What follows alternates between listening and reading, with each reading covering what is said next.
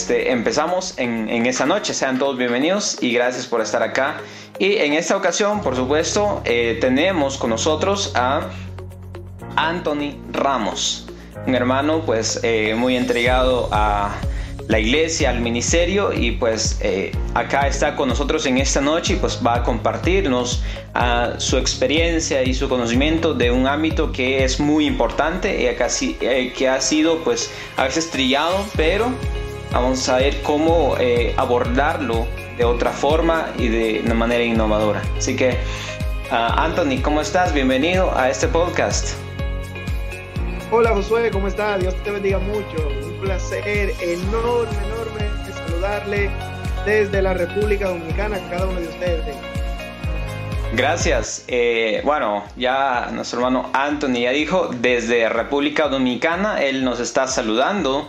Y bueno, este, gracias a Dios por esa, esa oportunidad de pues tenerlo aquí. Y gracias a ti, Anthony, por aceptar la invitación de estar acá eh, con nosotros. Entonces, gracias por, la, por aceptar la invitación y bueno, este, esperamos en Dios pues de que eh, todo lo que vamos a desarrollar sea conforme a, a su voluntad, pero también que sea edificante para la iglesia también. Entonces, Anthony, eh, si quieres, pues presentarte un poco de dónde eres, qué haces y cosas así.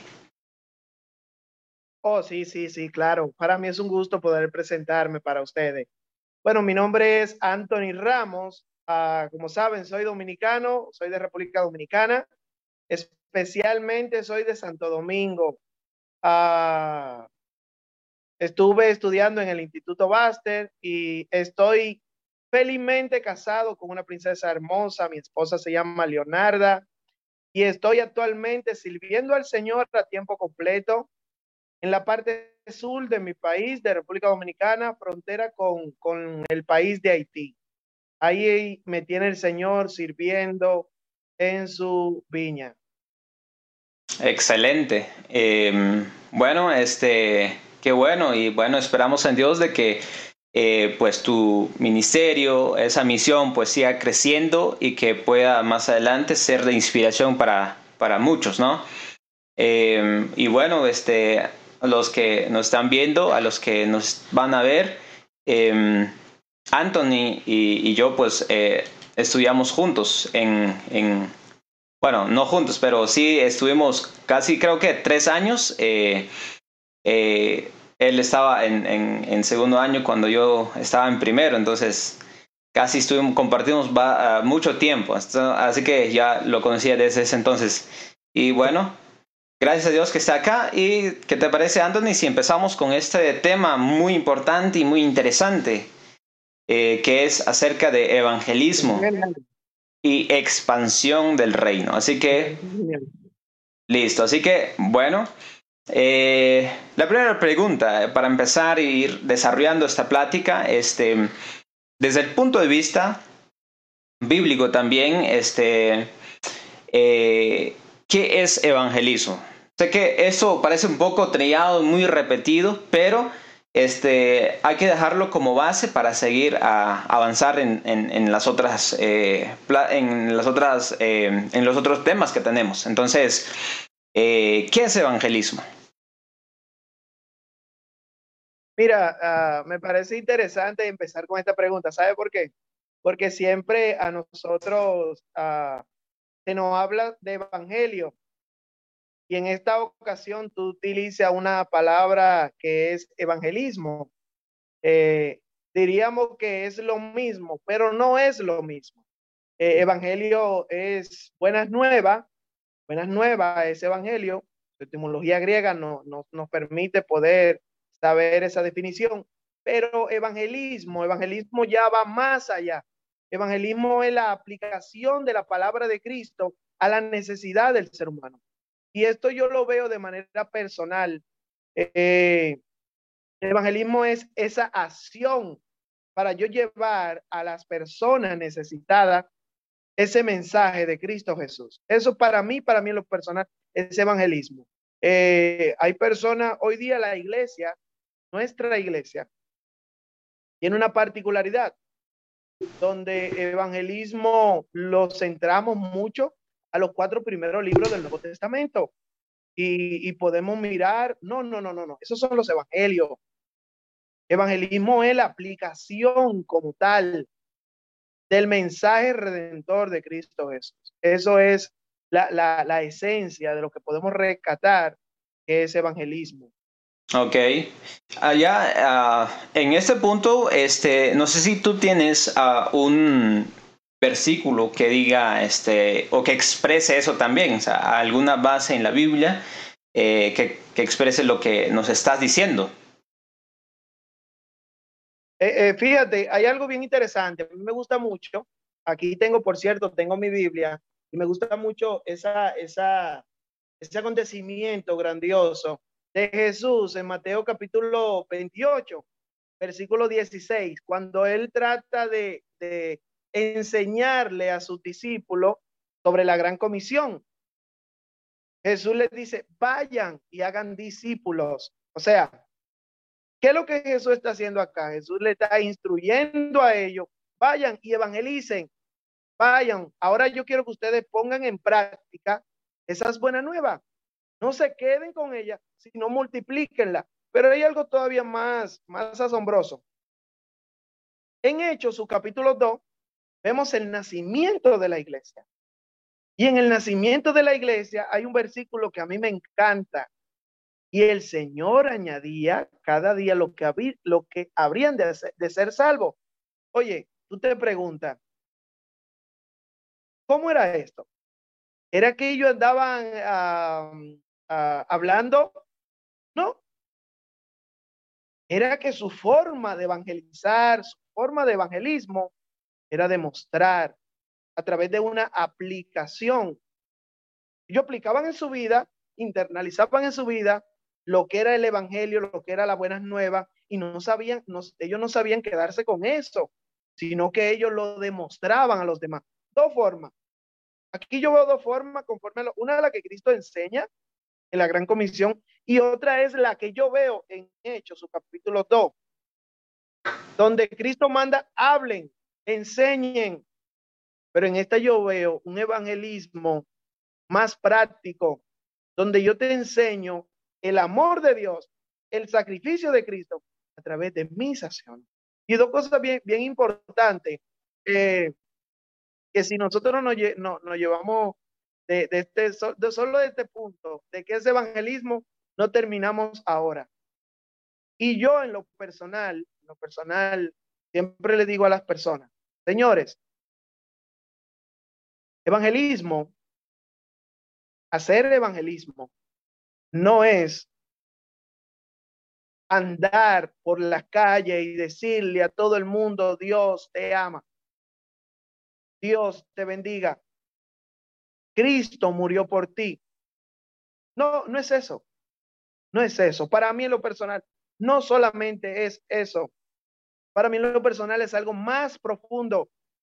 Es una demostración de que realmente en mi vida yo he puesto en práctica este gran mensaje de buena nueva. Y ahora lo estoy multiplicando con los demás.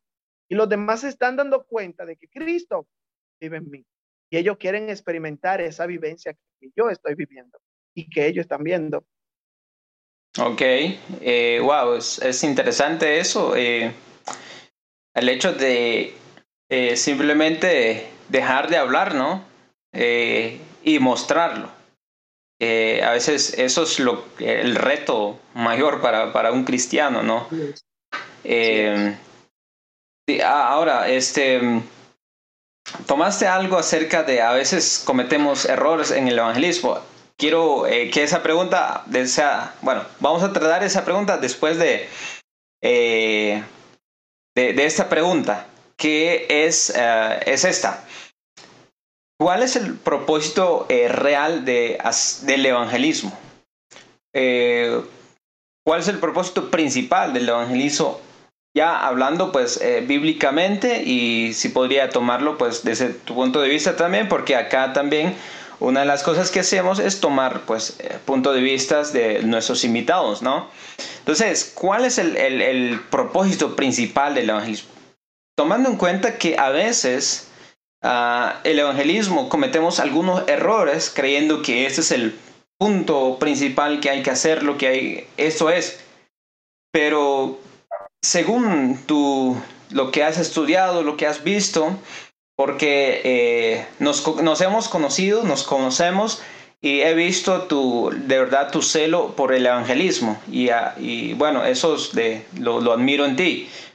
Pero este, en las iglesias a veces se comete el error de que uh, el ministerio de evangelismo está buscando esto, pero que realmente en la Biblia no es el propósito. Entonces, desde tu punto de vista y de la Biblia, ¿cuál sería realmente el propósito principal?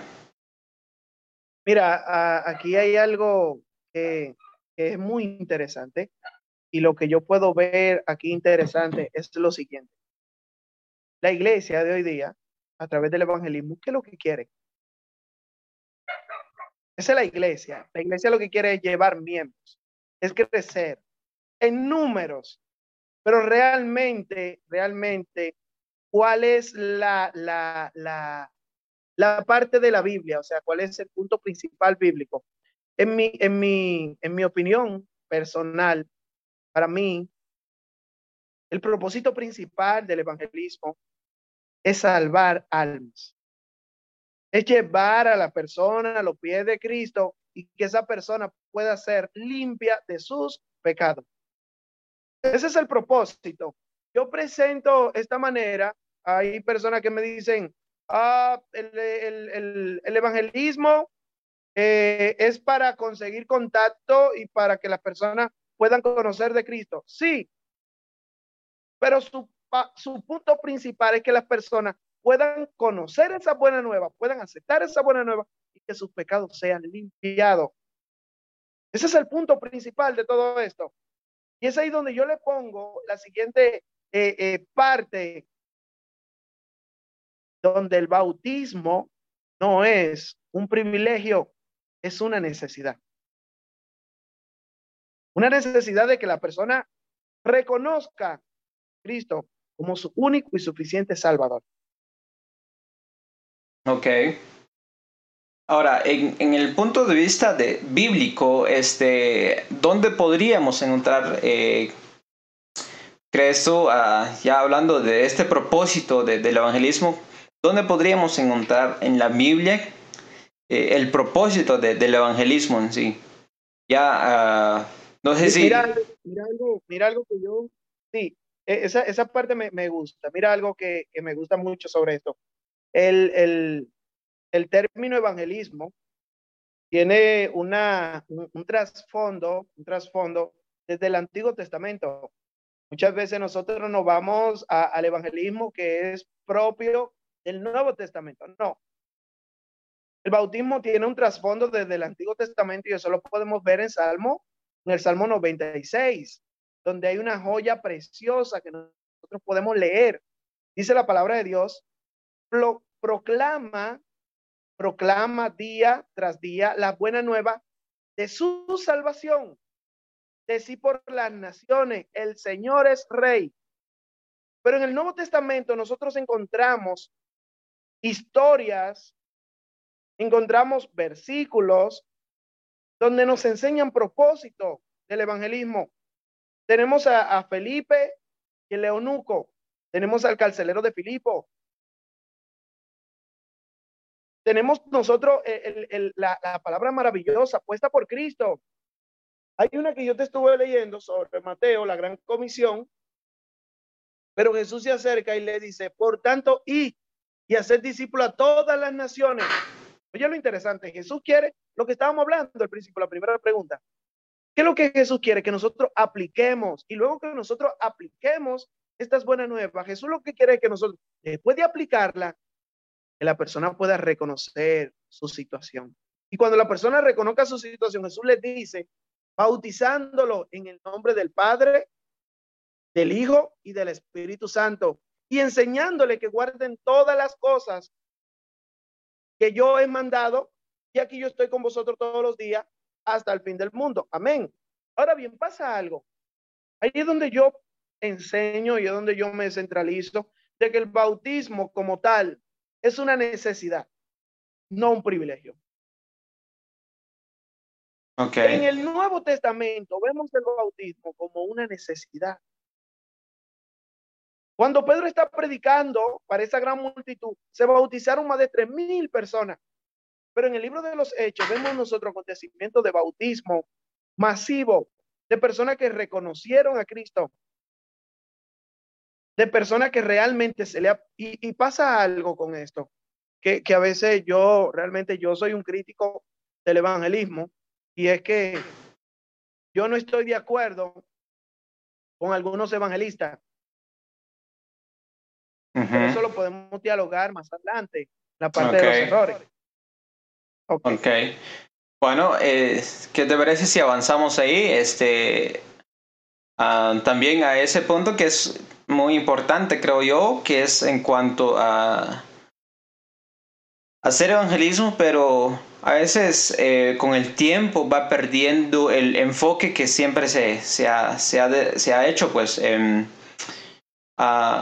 y bueno, este, acá tengo una pregunta que a mí me parece muy interesante. Dice cuáles son los paradigmas o errores que tenemos sobre el evangelismo. Eh, creo que en este punto a veces nosotros, eh, a lo largo del cristianismo, ¿no? A lo largo de, en la pronunciación del evangelio y todo eso, se va eh, desenfocándose o sea, con el paso del tiempo va el enfoque, el punto de, enfoque era este, pero con el tiempo va deformándose. Y a veces llegamos a tener errores como creo yo que, eh, por ejemplo, un error es eh, lo que yo siempre he visto, que es antes que el Evangelio, predicar el Evangelio, se predica a veces eh, realmente de religión, diciendo no, porque tal doctrina hay que predicar, hay que hacer esto antes del Evangelio. Entonces, ¿cuáles serían esos paradigmas, esos errores que se ha cometido, crees tú, dentro del evangelismo? Mira, mira, mira, Josué, hay algo que, que realmente nuestra iglesia, por eso digo que muchas veces nosotros no, no acercamos a la persona a Cristo, nosotros la mojamos. se va a escuchar un poco duro esto, pero nosotros la, la, mojamos. El, el, reino, el reino de los cielos se ha acercado y necesita personas, necesita agentes del reino que realmente puedan traer más personas a su reino, más personas que realmente eh, estén dispuestos a que lo que vengan al reino realmente se sientan feliz. Eh, mira esto que te voy a decir. Muchas veces salimos con nuestra Biblia y nosotros salimos a predicar no a Cristo, sino doctrina. Nosotros salimos con nuestra Biblia, pero nosotros salimos muchas veces a predicarle a las personas lo que hacemos como iglesia. De que nosotros necesitamos, de que la iglesia de Cristo ofrenda, no diezma, de que la iglesia de Cristo no tiene pastora, tiene pastor, de que la iglesia de Cristo es una iglesia que no toca con instrumento, que la iglesia de Cristo es una iglesia organizada. Eso es lo que salimos a predicar. Y las personas no quieren conocer eso ahora mismo. La persona lo que necesitan realmente es saber de Cristo. Por eso es que cuando usted sale a evangelizar, usted realmente, su, punto principal debe de ser cristocéntrico, donde usted le va a presentar a las personas sus necesidades hay una solución para esas necesidades. Tu problema, hay una solución para ese problema. Pero a través de qué? A través de un mensaje que lo tenemos bien plasmado en la escritura y en el mensaje de Cristo. Ahora, ¿qué paradigma nosotros tenemos? Y, yo lo puedo decir de manera errónea que nosotros tenemos. Mira, es, es algo importante. No todo cristiano está llamado a evangelizar. Ok. No todo cristiano está llamado a presentar a Cristo a la calle. Pero pasa algo, oye esto que voy a decir. No todo cristiano está llamado a ir y hablar de Cristo. Pero sí, todo cristiano debe de demostrar a Cristo con su... Ok. Ok, muy, muy... Y eso te lo digo. Ajá. ¿Sí? Sí, solo quiero resaltar eso, lo que le dijiste de, de que no todo cristiano está llamado para, para predicar y proclamar, en, de, ya evangelizando, pero sí está llamado para mostrar a Cristo en su vida. Exactamente. Eh, exacto, a- a- me encanta esa parte porque creo que es muy, muy interesante aplicarlo también. Entonces, eh, ajá, ¿nos decías? Sí, porque hay algo interesante cuando Pedro da el discurso en Hechos capítulo 2, Pedro es quien habla, pero los que estaban con Pedro, ¿qué estaban haciendo? Estaban ahí con él. Pero esos que estaban ahí con Pedro, a través de su actitud, a través de su forma, también pudieron influenciar a los demás. Y Cristo llama a eso. Cristo nos llama a que todos evangelicemos. Y la iglesia ha tenido unos paradigmas errados. Todos debemos evangelizar. Para yo evangelizar debo de tener mucho conocimiento. No. Si usted es llamado a evangelizar, si usted realmente tiene el don de evangelizar, usted solamente debe de conocer a Cristo. Usted debe de presentar. Ho- Hoy, hoy con la iglesia tuve algo interesante. Eh, yo le pregunté a la iglesia, hoy donde yo, donde yo soy uno de los líderes, ah, iglesia, ustedes conocen a Cristo. ¿Quién es Cristo para ustedes? La respuesta repetitiva de todos los hermanos de la iglesia, Él es mi Salvador. Él es el Hijo de Dios. Y yo le pregunté a una hermana, oigan esto, yo le pregunté a una hermana que tenía a su esposo, le pregunté al hermano, perdón, hermano, ¿quién es fulana para ti?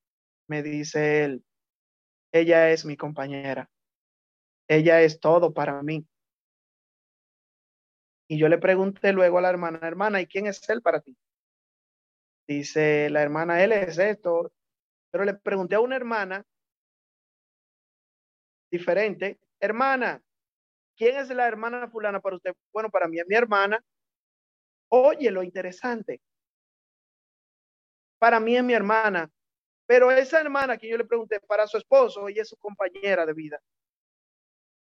Para mí, Cristo es lo que realmente yo he tenido con él a través de la intimidad. No sé si me van comprendiendo lo que yo estoy diciendo. Para mí Cristo no es mi salvador. Para mí Cristo es la persona con quien yo he tenido intimidad en medio de los momentos más difíciles de mi vida. Para mí Cristo puede ser la persona que realmente bendice mi casa con alimento. Para mí Cristo puede ser la persona que cambió el alcohol en pan. Y a veces nuestro concepto errado de Cristo no nos ayuda a hacer evangelismo. Hay personas que te dicen, para tú saber evangelizar, tú tienes que saber muchos pasajes bíblicos. Eso es cerrado. Para yo saber evangelizar, yo solamente lo que tengo que saber es quién es Cristo y quién ha sido para mí. Y yo voy a multiplicar eso a los demás. Ok. Yo recuerdo algo muy, muy interesante que a mí me pasó una vez. Um, yo evang- estaba evangelizando, te quiero contar esto. Eh, yo estaba evangelizando y una doñita salió con nosotros. Una señora así ya, ya ancianita. Y ella no sabía nada de, de versículos bíblicos. Nada, nada, nada. Eh, pero sí este, sabía lo que Cristo había hecho en su vida. Y empezó a decir y, y todo eso. Pero lo interesante de esto es que las personas miraban a la, a, a la anciana y solo la miraban y decían, ah, si tú eres tal fulana, eh, entra y, y es bien conocida, es bien vista. O sea, el, el, el testimonio que tiene es bien, bien interesante y impactó a cada casa que nosotros pasamos. O sea, pudo saber mucho de texto, pero eh, no demostrarlo. ¿Qué es lo que eh, estás comentando en este punto? O sea, puede que, que sepamos muchos textos, pero que no lo vivamos también. Entonces, es, es interesante eso. Eh, no sé si quieres agregar algo en este punto. No, yo, yo creo que está bien. Ese punto ahí está bien. Ok, entonces, eh, ahora, hablando acerca, hemos visto algunos eh, paradigmas y, errores que probablemente cometemos, ¿no? Dentro, de, dentro del Ministerio de Evangelismo. Ahora, no sé si tienes algunos errores que cometamos ya, en, ya haciendo el evangelismo, ¿no? O sea, no sé si eh, ya estando ahí, ya de frente a frente. Algo que... Ah, algo que a mí me llama mucho la atención es lo siguiente. Eh, yo creo que cuando yo estuve en Baster, yo tuve una experiencia maravillosa. Yo no sé si a otro le ha pasado, pero yo digo que yo fui el, bur el, el asno, el, el, el burro que Jesús se montó en él para entrar a Jerusalén. Ese fui yo. Y realmente, cuando yo estuve en mi, en mi, en, mi práctica misionera, ya en el último año en Baster, yo tuve una semana, Josué, que bauticé de lunes a lunes, sin dejar un solo día. Sin dejar un solo día. Oye, eso fue tremendo, pero pasó algo en mí. Luego que hice eso, luego que llegué a, a, bautizar a muchas personas, muchas personas realmente, no tengo el, el cálculo exacto, pero pasó algo en mí. Y creo que ese es un error que cometemos muchos por fijarnos en los números, no en la salvación. Por fijarnos en que la iglesia esté llena, no en la salvación. Y muchos estamos cayendo en ese rol. Muchos estamos cayendo en ese rol. ¿De qué me sirve a mí llevar que una persona, su nombre esté inscrito en el libro de la vida, pero que luego se ha borrado porque no entendió lo que yo le dije? Y a veces nosotros caemos en el error de acorralar a la persona que tome una decisión sin antes tener un pensamiento claro de lo que se quiere hacer. Okay. El objetivo no es llegar como Felipe y el Leonuco y el mismo día se bautizó, pero el Leonuco tenía ya un conocimiento previo de lo que era la palabra de Dios y había un temor en él. Okay. Y a veces nosotros caemos en ese error de acorralar a la persona, la persona toma una decisión y al final la persona termina que yéndose, porque nunca supo por qué llegó.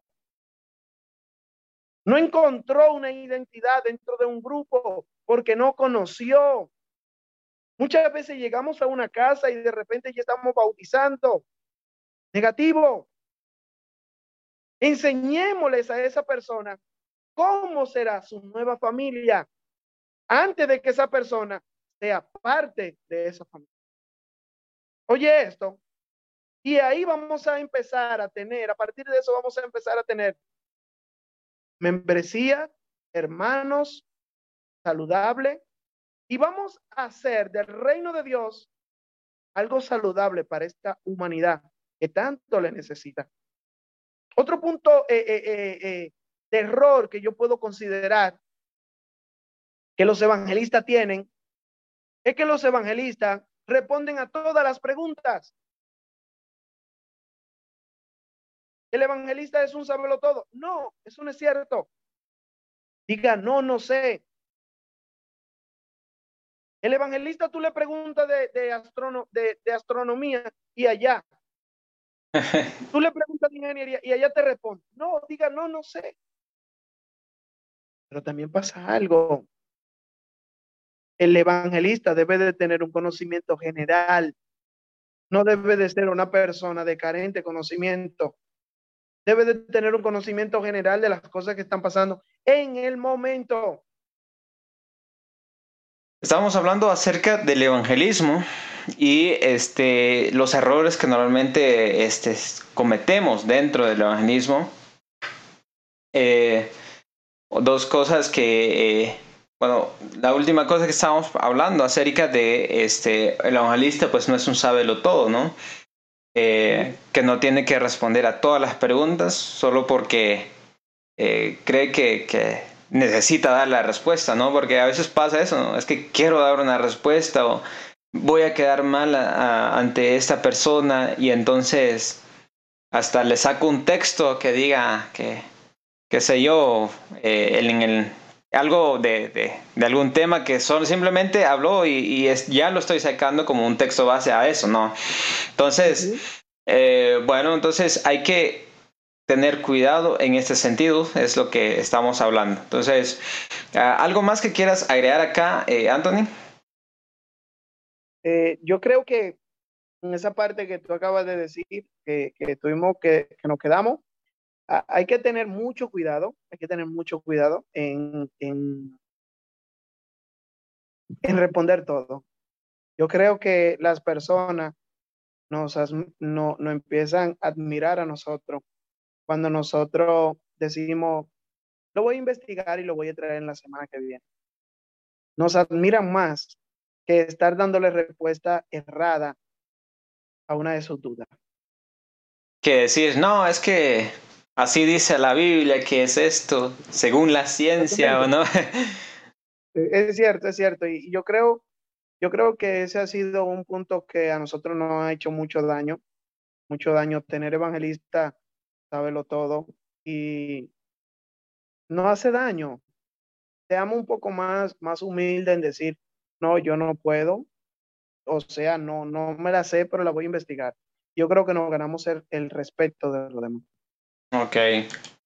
Está bien. Este, ahora, este, estamos hablando acerca de los errores, eh, pero este, ahora vamos por el otro lado de, de la moneda. Es eh, porque siempre creo que va a haber cierto grado de error en, en, en cada ministerio y dentro, dentro de la iglesia. Siempre va a haber cierto grado de, de error. Eh, porque no podemos tener un, ministerio perfecto como tal, pero creo que sí podemos tener ministerios saludables. Entonces, en este sentido, ¿cómo podemos tener este, un ministerio saludable? Hablando específicamente del evangelismo, ¿cómo podemos tener un... ¿Cómo podemos tener... Eh, Ajá. Yo, yo personalmente trabajo mucho con, con, mi persona. Eh, yo me siento en este mismo, en este mismo asiento, en esta misma esquina de mi casa, y me pongo a veces acá y me pongo a analizar ciertas cosas. ¿Cómo estoy? ¿Cómo voy? ¿Qué le estoy dando a las personas que me escuchan? ¿Cómo se sienten esas personas al escucharme? y empiezo a evaluar realmente qué estoy yo enseñando. Y eso me ayuda a mí en lo personal a yo mirar mis fallas y a yo trabajar en ellas personalmente. Pero también pasa algo. El evangelista debe dedicar tiempo a la, lectura. a veces un evangelista eh, empieza y da un buen estudio sobre la ansiedad sobre el afán. Y la persona que lo escuchó quedó maravillada y la persona dice, este domingo voy para la iglesia. Pero el evangelista sale de la casa de esa hermana y el evangelista está frustrado porque tiene mucha ansiedad, tiene mucho afán y tiene mucho problema. ¿Pero por qué? Porque yo he dicho siempre, y debemos de trabajar en eso, y es que nosotros debemos de empezar a predicarnos nosotros mismos. Dediquemos tiempo a la lectura de la palabra de Dios. Leamos otros libros que nos amplíen nuestro conocimiento evangelístico, nuestro conocimiento pastoral. Dediquemos mucho tiempo a la lectura de la palabra de Dios. Porque no son nuestras palabras que convencen, es el Espíritu Santo que está cerca de nosotros. Muy bien. Pidámosle al Señor que realmente trabaje en nosotros para que los demás vean algo diferente en nosotros. Y algo siempre que yo les invito a mis amigos es que tengan una intimidad con el Espíritu Santo. ¿Cómo tener una intimidad con el Espíritu Santo? A veces el Señor necesita que nosotros nos callemos para Él trabajar. Muy bien. Eso es excelente, ¿no? Sí, sí. Oye, oye, Josué, evangelicemos diferente. Tú te has dado cuenta, tú te has dado cuenta que pasa algo. El evangelista es el único que habla. No hablemos nosotros. Dejemos que sea el Espíritu Santo y pongamos a la persona que nos escucha hablar para que el Espíritu trabaje en ello. Hay otra parte que yo también utilizo eh, en, en, esta, en esta parte, y esto yo creo que trabaja bastante en la salud de uno y en el ministerio de uno, es que si yo te estoy evangelizando y yo no veo resultado en ti, yo le doy un tiempo al Espíritu Santo para que trabaje en ti. Bien, eso es. Oro por ti, oro por ti y oro por ti como si estuviera yendo a evangelizar. Pero ese tiempo, en vez de yo estar evangelizando a tu casa, lo tomo para orar al Señor por ti, para que el Señor trabaje en tu vida y el Espíritu Santo te convenza de todo pecado. Sí, porque por otro lado, a veces es presión lo que hacen algunos, ¿no? es que no veo que quiera, pero voy a ir otra vez, voy a, voy a hablarle nuevamente. Y es como que eh, ya es mucha presión, ya estar presionando. Y, creo que acá lo, lo interesante que, que, hay que tomar acá de, de, tu consejo es eso, que hay un tiempo en donde realmente es necesario que uno diga, mejor vamos a darle tiempo y a ver qué pasa, ¿no? Entonces... Sí, así. Que sea el espíritu que convenza de todo pecado. Te, comparto una experiencia que tuve yo. Uh, yo salí con mi esposa a evangelizar, yo salgo con ella a evangelizar y ese día salimos. Tenemos un estudio en casa de una familia, son tres integrantes. Y ese día, Josué, yo iba, era para hablarle sobre la ansiedad. Y no sé, me desvié y tomé el carcelero de Filipo. Y empezamos a estudiar el carcelero de Filipo. Y en mi mente nunca yo fui con intención a decirle a esa señora, ¿ustedes quieren ser bautizados? Y oye, empezamos cuando estamos allá, tomamos el carcelero de Filipo y eso fue lo que estudiamos. Al final, yo le dije, ¿le gustaría a ustedes ser bautizados? Y dice la señora, yo quiero. Dice el hijo, yo quiero. Y dice el nieto, yo quiero. ¿Cuándo? Mañana. ¿Quién obró?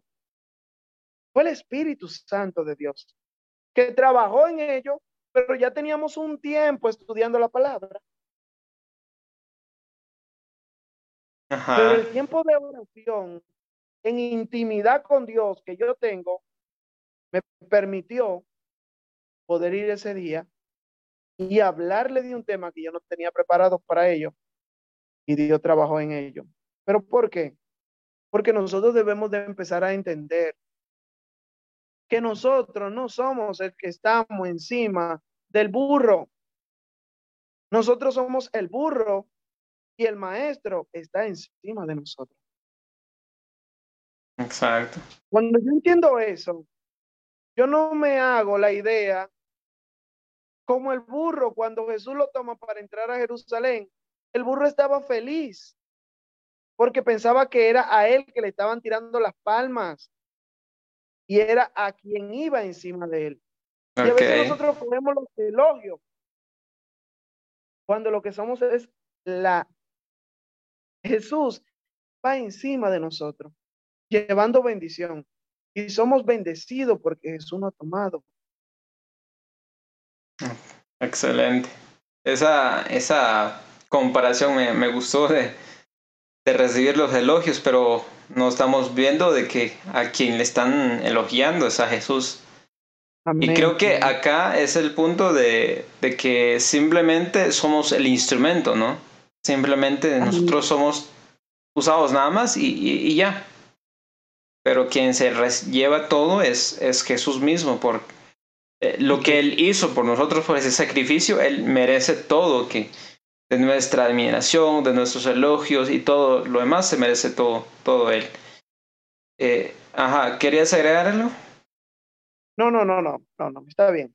Ok, entonces, ah, ahora quiero, más o menos, eh, es la lectura bíblica, em, también el Espíritu Santo, ah, que, que, dejar que, Él mismo tome el control, que trabaje.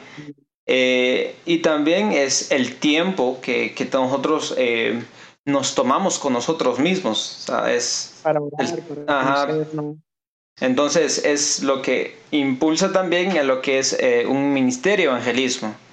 Eh, saludable. Creo que un ministerio saludable, eh, el ministerio es de manera general, ¿no? Pero un ministerio saludable empieza con un ministro saludable. Entonces, creo que acá es lo que estamos viendo para tener un ministerio saludable. Entonces, el ministro tiene que estar saludable también. Entonces, uh, en resumen a todo eso.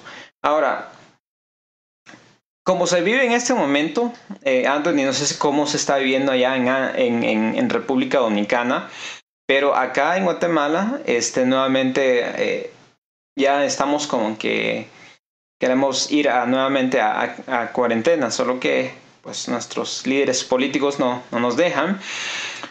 Pero este ya hay, ya debería de, haber cuarentena, ¿no? Por muchos casos que se está dando con este eh, virus que es COVID-19.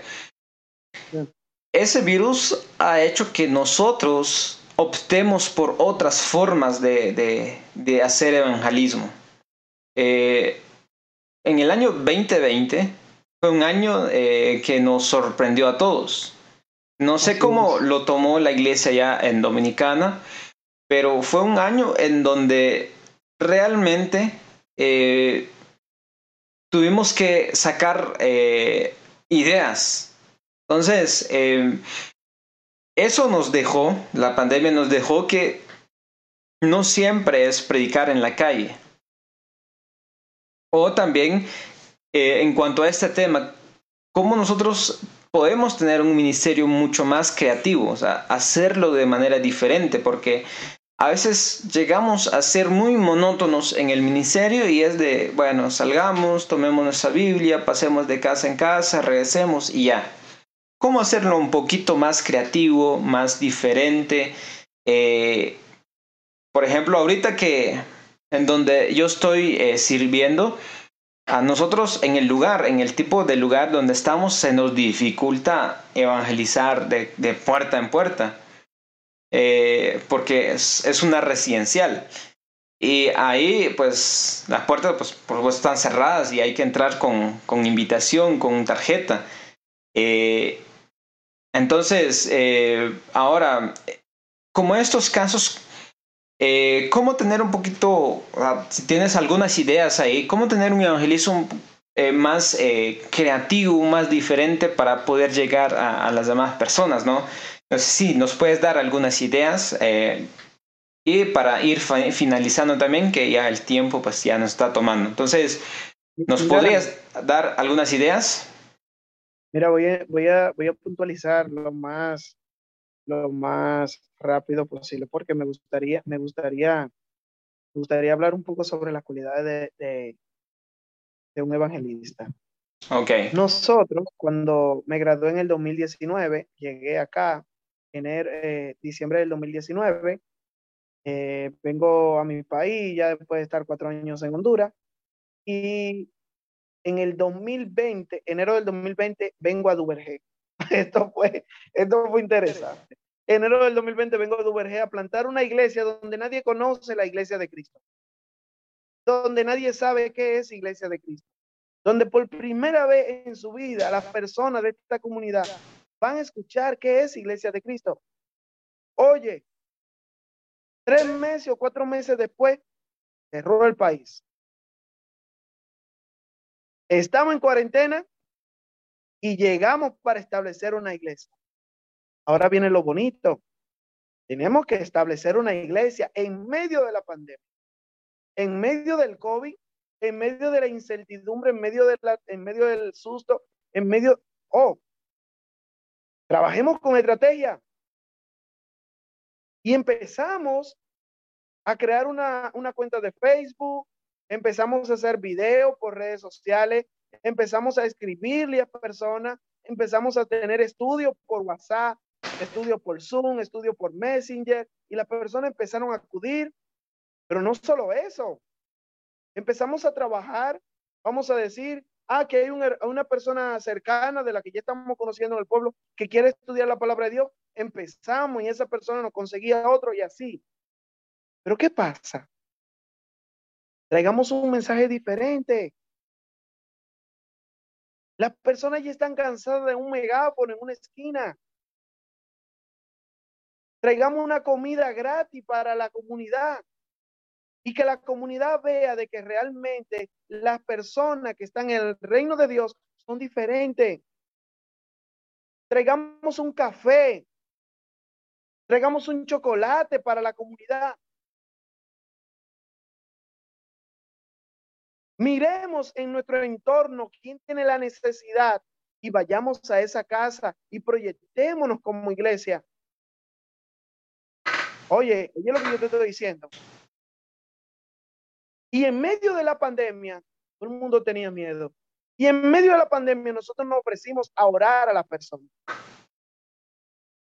Gracias a Dios, en este país, en República Dominicana, ya están quitando la cuarentena las personas aquí ya vamos, ya, yo, voy por mi segunda dosis, debo de ir para ponerme la tercera dosis. Y aquí, gracias a Dios, la vacuna está muy bien. Es tanto así que le están regalando a otro país porque el presidente que tenemos se ha movilizado para que tengamos vacuna suficiente. La gente aquí no se quiere vacunar. Pero nosotros le ofrecíamos oraciones a la gente y a través de eso empezaron a ver una iglesia diferente. A través de eso empezaron a ver una iglesia que realmente se motiva por la comunidad. Pero hay algo bien interesante. Eh, nosotros somos una iglesia que desde que llegamos a este pueblo, inundamos a este pueblo con nuestra publicidad. Tú dirías, ¿cómo así? En cualquier lugar tú vas a ver Iglesia de Cristo, Duvergé. El simple hecho de yo llegar a tu casa, ya tú sabes, cuando yo te diga yo soy de la iglesia de Cristo, oh, de verdad, joven, entra, pasa. ¿Por qué? Porque alguien ya ha escuchado de esa iglesia. Pero a través de que yo soy de lo que piensa, un evangelista, un, un ministro del Señor, no debe de sentarse para hacer holgazán ni para perder el tiempo. Debe de pensar para hacer, debe sentarse para pensar innovar en su congregación. ¿Qué hace falta? En esa congregación. La pandemia que nos ha dicho a nosotros, hemos trabajado mal y que estamos a soleto. Los tiempos están cambiando, la iglesia debe de cambiar. Ya no vamos a ser igual. Yo te quiero decir, en medio de la pandemia, tenemos una congregación virtual donde se conecta todo el sur en medio de la pandemia me reuní con todos los líderes del sur de mi país y ya, ya pudimos llevar a cabo el primer seminario de la Iglesia de Cristo en todo el sur de mi país, de República Dominicana. Y ahora este sábado, 2 de octubre, tenemos la primera actividad pasadía después de toda la pandemia, la vamos a celebrar en Dubái. ¿Gracias a quién? ¿O gracias a qué? A la creatividad en medio de una pandemia que nos dejó de brazos cruzados. Okay. Excelente. Recuerdo que también este, hicieron un evangelismo, ¿no? una campaña de evangelismo, perdón. Eh, recuerdo porque me invitaste eh, a esa campaña, que sí, hay, había muchas personas viéndonos y eso fue bastante bonito. Ah, y creo que son esas cosas que hace que vayamos innovando, eh, mejorando y por supuesto hacen que la iglesia sea mucho más actualizada y receptible a, a, diferentes personas. Creo que la idea de adaptarse a los tiempos es importante y creo que en la herramienta que teníamos antes de la pandemia, que es el Internet y todas estas redes, no las habíamos usado como debería ser. Cuando pasa eso, le damos un uso y, y creo que eh, muchas iglesias empezaron a hacerlo. Y creo que ahora estamos inundando las redes sociales con, con, este, con un mensaje, con un video eh, que habla acerca de Dios, con una imagen nada más, que, que tiene un texto bíblico. Y eso también eh, creo que... Pero, pero existe algo, perdón Josué, pero existe algo que es los límites. No vamos más allá de los límites. Hemos inundado las redes sociales con mensaje y hemos dejado a los hermanos de la iglesia vacíos. Esa es otra cosa. ¿Me entienden? O sea, hemos dejado a los hermanos de la iglesia vacíos. Mi interés, señores, ojalá que este mensaje pueda llegar a muchos evangelistas y a muchos ministros de la iglesia. Mi interés no es tener una iglesia llena de pecadores. Hoy le decía esto a la iglesia. Mi interés no es tener una iglesia llena de pecadores. Mi interés es tener una iglesia con personas que realmente quieran seguir los pasos de Cristo. Y usted diría, pero eh, los pecadores deben ir a la iglesia. Sí, deben de ir. Pero que esas personas que tengamos en la iglesia, nosotros la preparemos para que cuando lleguen los momentos malos, no nos miren a nosotros, no que miren a Cristo. Y hoy día tú te puedes dar cuenta que muchos hermanos en medio de la pandemia se fueron de la iglesia. En medio de la pandemia no, encontraron en quién confiar. Porque le estamos vendiendo a la iglesia y a los hermanos un Dios imaginario, no, no un Dios vivo y de poder. Ok. Este, bueno, Gracias por, por, por todo esto. Eh, y vamos a, finalizar con esa pregunta que es, em, ¿cuáles son las cualidades de un evangelista? Y que, vamos a terminar con esa pregunta porque ya nos pasamos un poquito de, del tiempo. Entonces, eh, ¿nos puedes dar algunas ideas acerca de este punto? ¿Cuál uh, debería ser las cualidades em, de un evangelista? Ok, mira, yo escribí algunas y la voy a puntualizar. Ser un buen observador. Muy bien. Ser un buen observador. El evangelista debe de, saber observar, de mirar los gestos, de mirar el entorno, de mirar la persona y observar. El evangelista debe de ser un buen observador. El evangelista debe de ser una persona hasta cierto punto preparada, si tiene la posibilidad, de prepararse para que a la hora de observar pueda detectar alguna anormalía. El evangelista debe de ser amable, debe de ser carismático, debe de ser sonriente, pero debe de ser esta persona que transmita confianza y que transmita que realmente es un verdadero siervo de Dios. Eso debe de tener un, evangelista. Pero hay un punto bien interesante que debe de tener un, evangelista y que yo siempre lo vivo resaltando. Señores, las personas van a seguir a Cristo, pero las personas, lo primero que miran es a usted y a mí cuando llegamos a casa. El evangelista debe de ser una persona que inspire a los demás, que los demás puedan decir, me gustaría ser como ese Señor.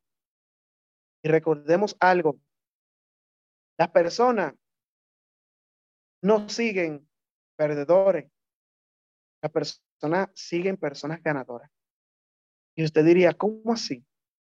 Cuando yo llego a una casa y yo llego a vender mi producto que se llama Cristo Jesús, y yo le vengo a decir a usted que Cristo liberta, que Cristo sana, que Cristo bendice, y yo voy todo deschavetado, no tiene coherencia. No tiene nada de coherencia. Y a veces nosotros queremos predicar la palabra de Dios, pero no inspiramos a nadie. quédese en su casa, porque al final usted estará haciendo daño. Pero qué bonito cuando yo digo, Cristo liberta, Cristo transforma, y yo voy todo afeitadito, todo limpiecito, todo bonito, y la persona dice, oye, es verdad lo que él dice, porque mira cómo él anda, me gustaría andar como él. Ok, excelente. Eh, bueno, no sé si eh, querías agregar algo o, ah, ya te Ok. Entonces, eh, bueno, antes que nada creo que se resume es la idea de vivir a Cristo primero y después a decirlo, después proclamarlo. Amén. Algo que resulta un poco difícil para la vida de, o para un cristiano esto, que es vivirlo realmente. Eh, cada día deberíamos vivirlo, pero a veces se resulta difícil. Por lo tanto, este, la idea acá es poder inspirarnos a tener un ministerio eh, de evangelismo más, más saludable, más estable, como lo había dicho. Es probable que un ministerio perfecto no exista, porque siempre vamos a tener un cierto grado de error, pero un ministerio saludable sí podemos tener. Ya eh, equilibrado entre lo bueno eh, que tenemos que hacer, entre lo correcto y entre los errores que cometemos también y equilibrar todo eso. Entonces, por supuesto, la idea acá es inspirar, es ah, renovar algunas cosas, innovar, hacerlo de manera diferente. Uh, Anthony dijo hace un momento que nuestros, nuestras estrategias, nuestros métodos ah, eh, que hemos usado con los años llegan a ser ya obsoletas ah, porque ya es momento de renovar y adaptarnos a un mundo totalmente diferente, a personas totalmente diferentes, a jóvenes que están creciendo ya que se están convirtiendo adultos mucho más eh, intelectuales, mucho más analíticos, mucho más críticos de las cosas y, mucho más observadores. dicen, no, estoy viendo lo que está haciendo, por qué está haciendo eso. Y no, si, si dice que es cristiano, entonces son más críticos. Antes probablemente era diferente, pero hoy en esta generación es muy diferente. Entonces, eh, gracias Anthony por aceptar la invitación y poder compartir este tiempo con, con nosotros y poder compartir nuestra experiencia. Eh, en Creativo Cristiano tenemos la intención de inspirar a la nueva generación de ministros que va creciendo y que va aprendiendo en este momento y así más adelante pues poder enfrentar a nuestra generación, poder enfrentar este mundo con las mejores herramientas y con los mejores métodos que se nos presentan a nosotros. Así que eh, gracias a todos los que nos están viendo, a los que nos están escuchando también. Eh, eh, normalmente pues los que están escuchando en Spotify, este, gracias